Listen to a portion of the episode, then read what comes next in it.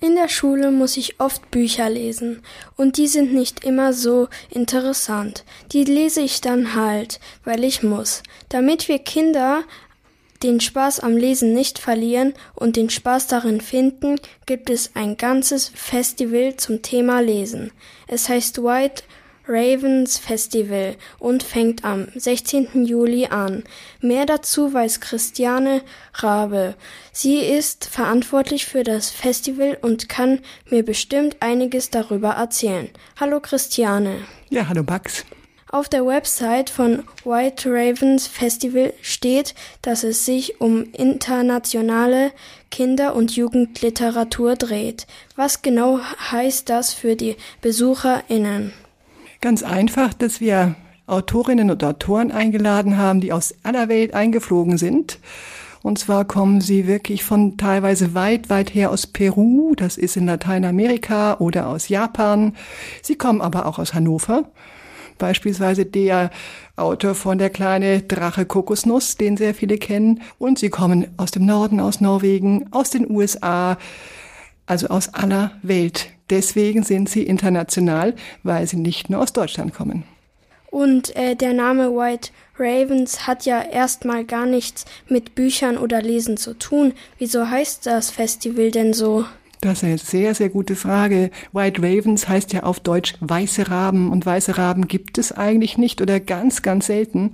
Und die Autoren und Autorinnen, die wir eingeladen haben, sind Leute, die Bücher schreiben, die ganz besonders sind. Und da Literatur auch immer mit Fantasie und Bildern zu tun hat, haben wir die einfach White Ravens oder weiße Raben genannt. Sehr interessant. Nicht alle Autorinnen und Autorinnen, die vor Ort sein werden, kommen aus Deutschland.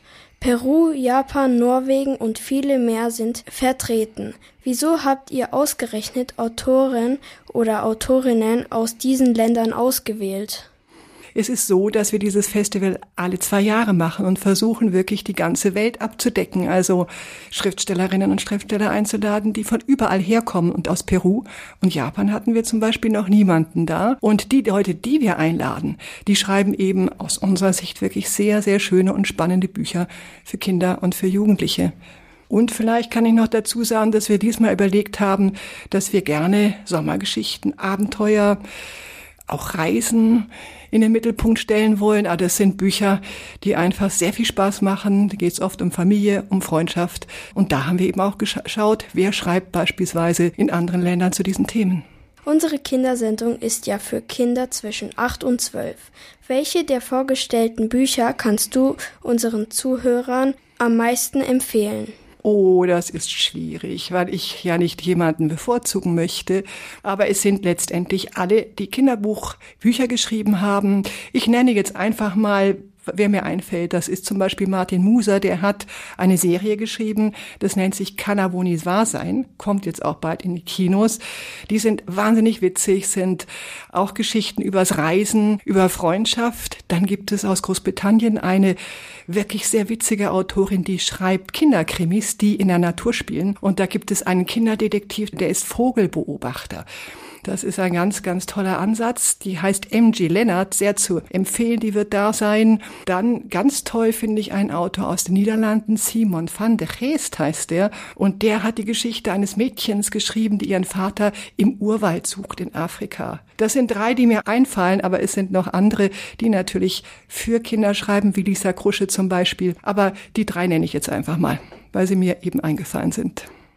Glaubst du, dass das White Ravens Festival Kinder motivieren kann, öfter und lieber zu lesen? Sonst würden wir es nicht machen. Und zwar deswegen, weil Autoren und Autorinnen ganz, ganz anders nochmal über ihre Bücher sprechen können und euch begeistern können.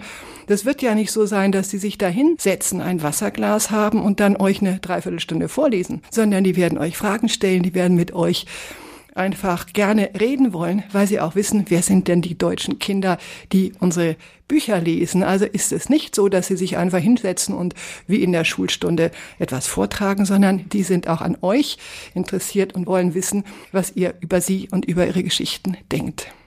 Werden die Lesungen der internationalen Autoren und Autorinnen live übersetzt, damit die deutschsprachigen Kinder auch alles verstehen? Ganz wichtig, das werden sie. Also die Autorinnen, die nicht Deutsch sprechen, haben zwei Leute an der Seite. Eine Schauspielerin, die die Texte in Deutsch vorliest und eine Moderatorin oder ein Moderator, der die Sprache kann, beispielsweise Japanisch oder Spanisch oder Portugiesisch. Und die werden dann für euch übersetzen, was die Autoren zu sagen haben oder Autorinnen. Toll ist übrigens auch, dass wir auch Veranstaltungen in Englisch machen für etwas größere Kinder, die schon Englisch sprechen können. Ja, das ist ja ziemlich gut. Beim Festival dürfen Kinder sich viele tolle Geschichten vorlesen lassen. Aber eigentlich bin ich ja schon zu alt, um mir Bücher vorlesen zu lassen. Was gibt's auf dem Festival noch zu erleben? Man ist nie zu alt, um sich Geschichten vorlesen zu lassen. Also ich lasse mir, obwohl ich schon älter bin, auch gerne mal von einem Autor eine Geschichte vorlesen. Aber am Sonntag könnt ihr zum Beispiel auch an einem Comic-Workshop teilnehmen oder ihr könnt mit einem Autor an den Fluss gehen. Der hat nämlich ein tolles Buch zum Thema Donau gemacht und der wird mit euch Outdoor was machen.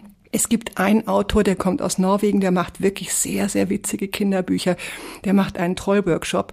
Also ihr braucht nicht nur hinkommen und euch Geschichten vorlesen zu lassen, ihr könnt auch mittun. Und es gibt auch Möglichkeiten, wirklich, dass ihr selbst kreativ Origami-Vögel bastelt, weiße Raben bastelt. Solche Dinge könnt ihr auch tun.